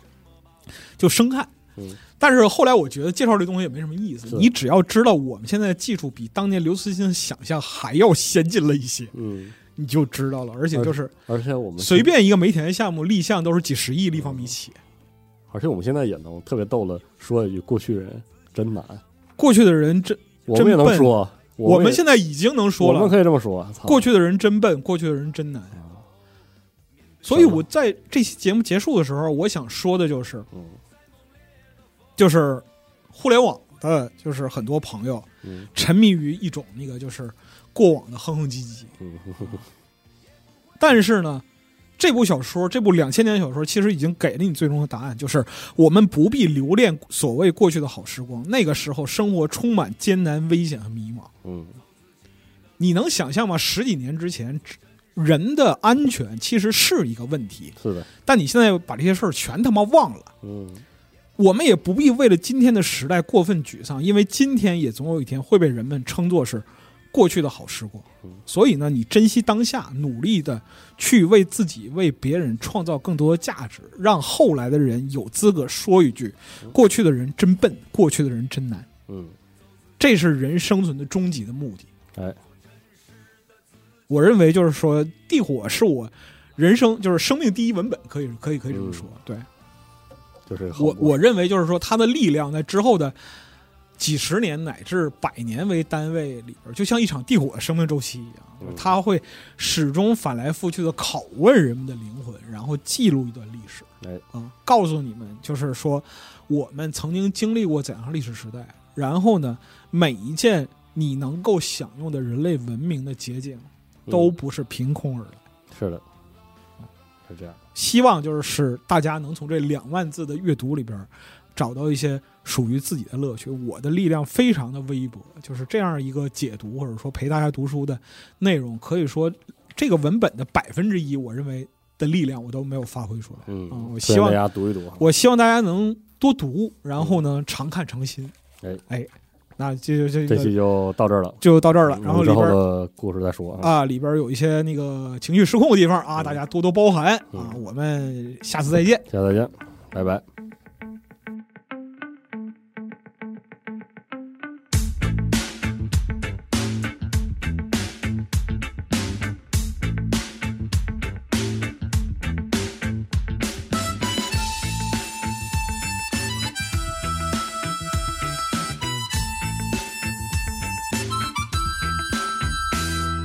想起那一年，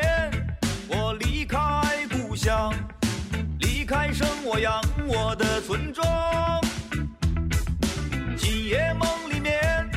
我回到故乡，回到妈妈温暖的身旁。家乡的河水现在已上涨。核战争结束二十年后，人类几近灭亡，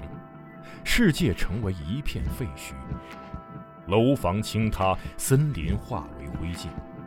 遍布辐射尘的地表被各种变异生物占据。最后的幸存者们蜷缩在莫斯科地铁站与隧道中，建立起新的团体、城镇和文明。在挣扎求生的同时，也开始了无休无止的斗争与厮杀。人类沦为野兽，最后的避难所正是永久牢笼。年轻的阿尔乔姆生活在地铁北部的展览馆站。他始终无法忘记已经离去的母亲，也热衷于幻想战前世界的模样。俄罗斯废土科幻小说经典代表作，游戏《地铁2033》原著小说，集合网独家正版有声书《地铁三部曲》，现已在集合网及集合 App 独家上线连载。